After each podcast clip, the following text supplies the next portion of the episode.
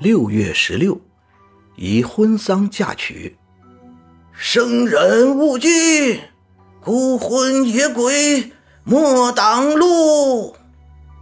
阴阳先生扯着尖锐的嗓子，肩扛招魂幡，撒着纸钱，后面跟着八个壮汉，抬着副上好的金丝楠木棺材，抬棺引路，为逝者送终。金丝楠木棺材后。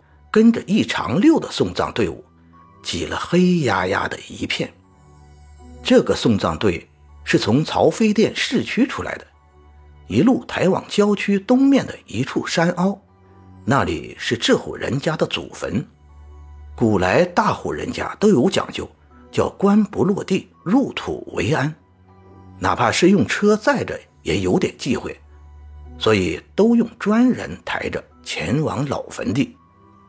送葬队伍里，一个梳着大背头的中年男子，身上系着孝布，身后至少跟着三十来个男女老少，全都齐刷刷的朝着桥头方向行礼三鞠躬。这看起来就是个人烟鼎盛的大家族。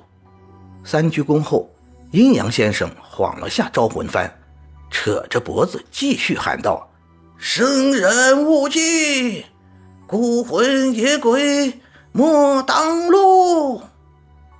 半个小时后，送葬的队伍出了曹妃甸，行进到通往东山的老坟地。六月的天就像孩儿的脸，说变就变。天边飘来一片阴云，没过多久，就淅淅沥沥地下起了小雨。雨水打在金丝楠木的棺材上，汇成了几道长溜，洒落到了地面上。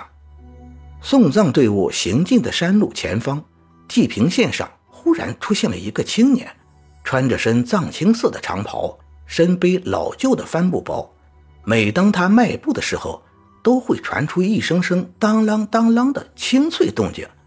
更为奇异的是，他身背的包下拴着一把普普通通的菜刀。片刻后，长袍青年和送葬的队伍迎头而过。他忽然顿足，皱眉望了眼棺材的下方。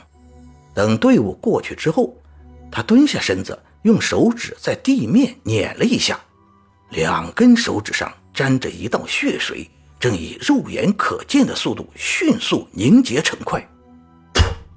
这人两根手指一掐，硬起来的血块顿时就碎了，然后冒出一股黑烟。长袍青年站了起来。随即转身跟在了送葬队伍的后面。一时三刻后，阴阳先生领着队伍上了东山老坟地，那里早已经挖好了一处坟坑。